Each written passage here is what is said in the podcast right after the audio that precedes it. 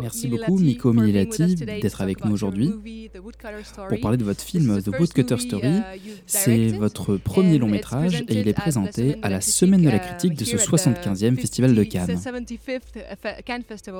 Merci beaucoup de me recevoir. Tout d'abord, pourriez-vous nous pitcher votre film?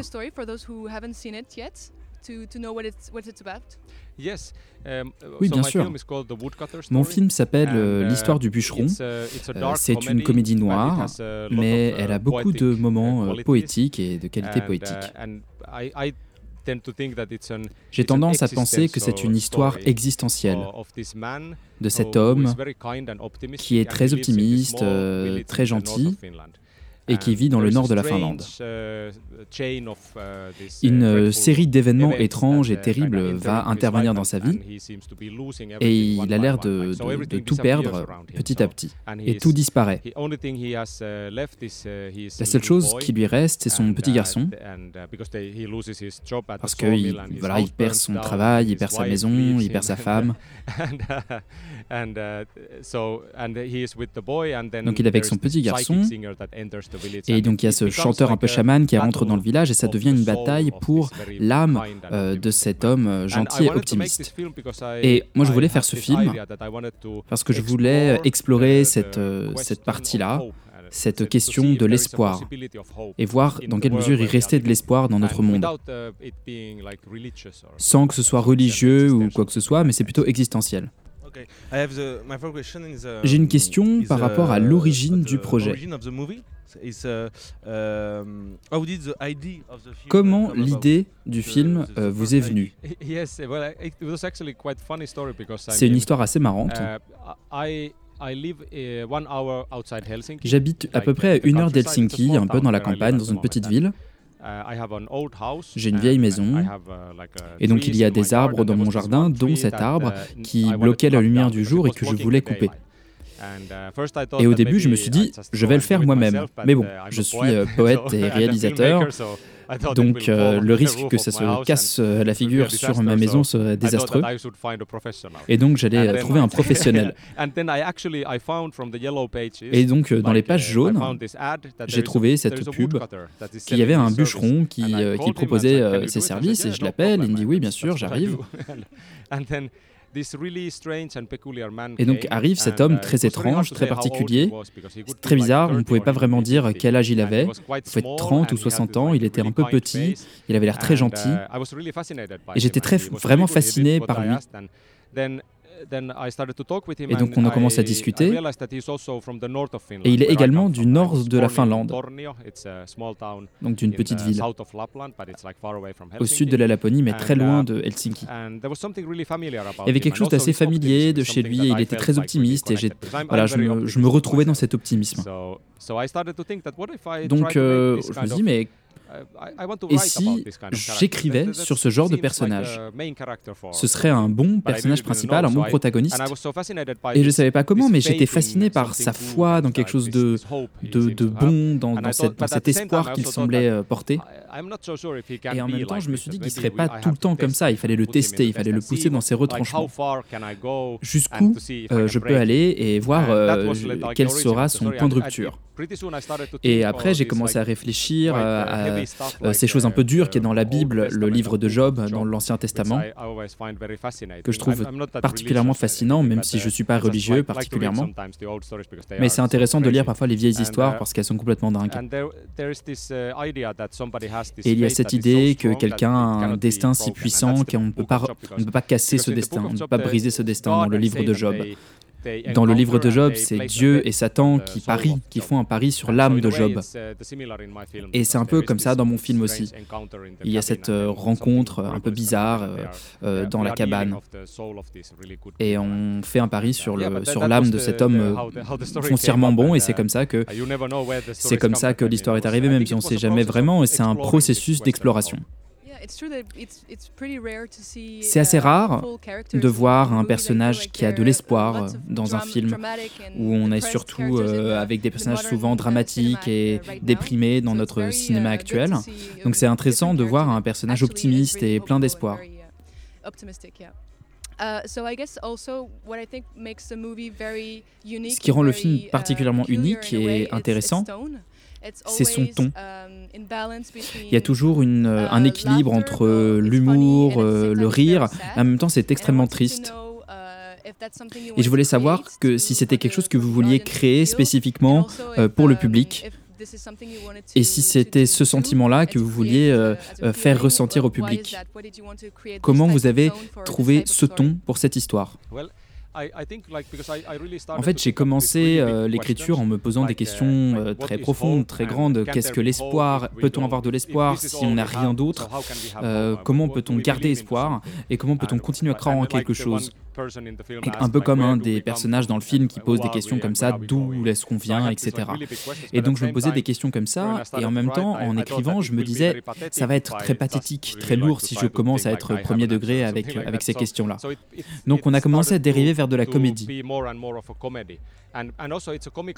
Et en plus, c'est une prémisse un peu comique que ce personnage prend tout avec uh, espoir et optimisme. Et avec l'acteur, on a beaucoup euh, parlé de films de Chaplin ou de Buster Keaton pour trouver son personnage. Donc le ton est, quelque chose qui est apparu au, scénario parce que j'ai d'abord écrit sans penser à la manière dont j'allais le tourner. Parce que je voulais d'abord écrire et aller au bout de ce processus. Mais quand le scénario était fini, et quand le script était fini, on s'est posé la question de euh, comment on va faire et des choix à faire. Et quelque chose était évident, c'était euh, si on avait choisi de traiter ça sur un registre réaliste, le script aurait beaucoup perdu. Et les acteurs ont aimé voilà ce script-là. Et ils ont dit, euh, on a aimé ça, mais comment est-ce qu'on va arriver à, comment est-ce qu'on va réussir à le faire? Et du coup, on savait qu'il fallait qu'on trouvait le bon ton pour cette histoire. Et, en même temps, c'est une euh, comédie existentielle. Donc, pour moi, il y a aussi une vraie profondeur dans, dans ces questionnements, malgré le fait que ce soit une comédie. Et j'aime bien ce mélange-là. C'est bizarre, mais j'aime bien. Vous avez parlé de votre travail de poète. Et je me um, posais la question. um, votre travail de réalisateur euh, est une extension de votre travail de poésie. Dans une certaine mesure, moi j'ai commencé très tôt euh, dans la poésie. J'avais 23 ans lors de la publication de mon premier livre. J'ai ensuite publié quatre collections et c'était très important pour moi. C'est toujours très important pour moi, mais mon dernier recueil a été publié en 2015, donc ça fait un moment. Et depuis, euh, j'ai fait d'autres choses. Donc j'ai écrit, euh, et, et, je, et, quelque part, ce film est mon cinquième livre de poésie. Je, je mets beaucoup des mêmes choses dans ce film euh, que, que, je mets dans, dans, dans mon travail de poésie. Mais je vais continuer à écrire de la poésie. Mais il y a quelque chose euh, en commun, évidemment. Et j'ai toujours aimé le cinéma poétique. Et parfois, ça me manque aujourd'hui. J'aimerais bien en voir plus. Parce que quand j'étais jeune et quand je regardais les films, euh, les films, les vieux films, genre Tarkovsky, Le Miroir, ou les films de Bergman, Persona. C'était des films incroyables. Il y a tellement de choses qui n'avaient pas besoin d'explication. Et puis après, on, allait au bar et on discutait, et chacun avait une opinion différente sur le film, et ça, ça me manque un peu parfois. Je comprends que certaines personnes euh, trouvent, voilà, veuillent absolument comprendre, mais je pense pas que euh, le cinéma doive absolument tout expliquer. Je pense que on perd quelque chose si on explique tout. Est-ce que pour vous, le processus d'écriture de la poésie et du cinéma est similaire? Uh, C'est sûr qu'il y a des uh, similitudes. Si on ne raconte aucune histoire, ça devient très obscur. Et il y a des films comme ça. Ce sont de très grands films. Mais ici, je ne voulais pas vraiment faire ça. Je voulais quand même raconter une histoire. Et je, et je comprends que mon histoire ne suit pas forcément les mêmes étapes, les, les, la uh, structure normale d'une histoire. Il y a quelque chose un peu plus de l'ordre d'une pièce de théâtre. Il y a deux chapitres, deux actes, comme euh, séparés par un entracte. Mais peut-être que j'avais ces moments poétiques, cette ambiguïté que je voulais garder, euh, euh, et, mais avec quand même une, une histoire en tant que base. parce que je, je pense que c'est important que ce soit divertissant. Euh, J'ai le sentiment aussi que la musique euh, joue un grand euh, rôle dans la poésie du film et dans, l'histoire. Uh, et je me demandais si c'était quelque chose que, qui vient à l'écriture ou qui vient uh, après, au montage, par exemple. Il y a cette chanson en particulier à la fin quand le chanteur chante. Uh, uh, Ça, c'est une vraie chanson euh, des années 90, c'est une chanson pop. Il y avait ce chanteur qui s'appelle Pave Mayanen, uh, qui était un chanteur extraordinaire. Mais il était un chanteur pop. Et j'ai toujours aimé ça. Quand on écoute cette chanson, on se dit euh, c'est vraiment très très années 90. Et on danse un peu euh, dans, dans une boîte de nuit, c'est un peu ce sentiment-là. Et je me suis posé la question des paroles, et les, paroles sont magnifiques et presque philosophiques. Et donc en écrivant, euh, je me suis dit, voilà, ça ce serait, euh, ce serait super, qu'il a besoin de chanter cette chanson-là, le personnage à ce moment-là. Et donc on l'a arrangé, on l'a adapté à notre uh, sauce. Uh, uh, et l'acteur Mark Gassovos chante ça. Et même dans le sound design du film, il y a énormément de chansons, notamment le moment où, avec le chien, la grand-mère, euh, à l'hôpital, il y a une chanson très particulière. Et vous avez travaillé avec le sound designer euh, spécifiquement d'avoir ces chansons ou comment vous avez fait? something is make like that or?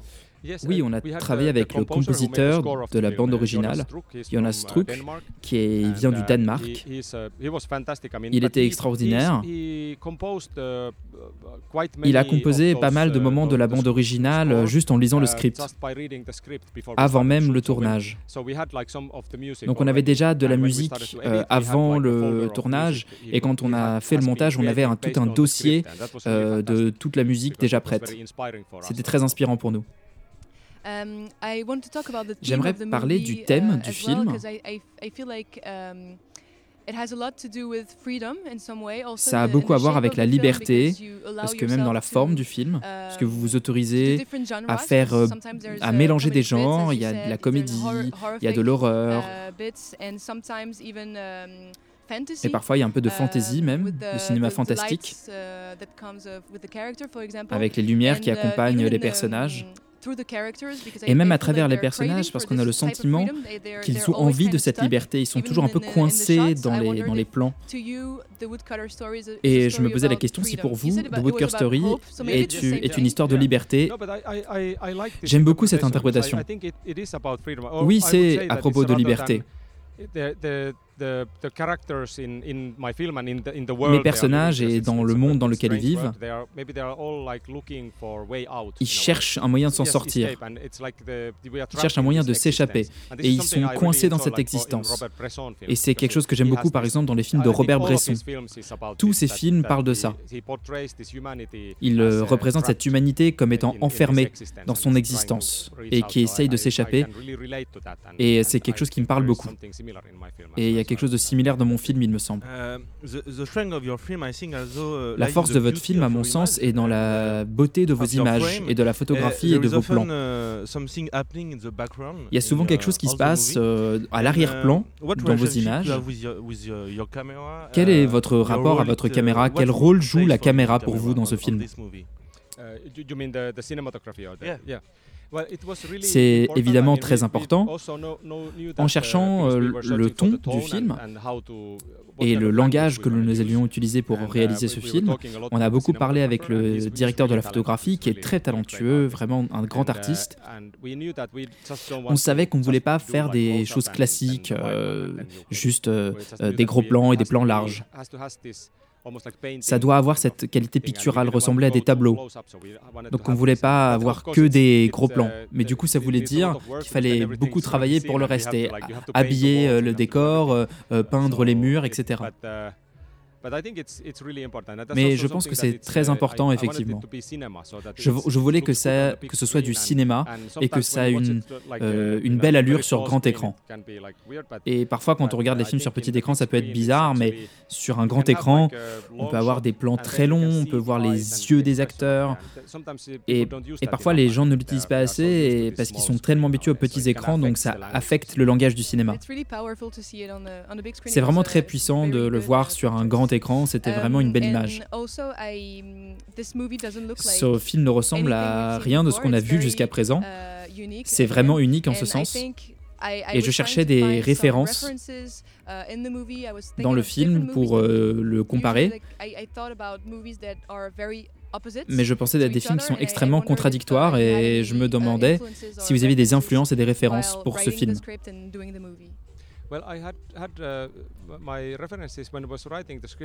Mon influence, ma référence pendant que j'écrivais, euh, c'était surtout de la littérature. Je pensais à Kafka et ses nouvelles.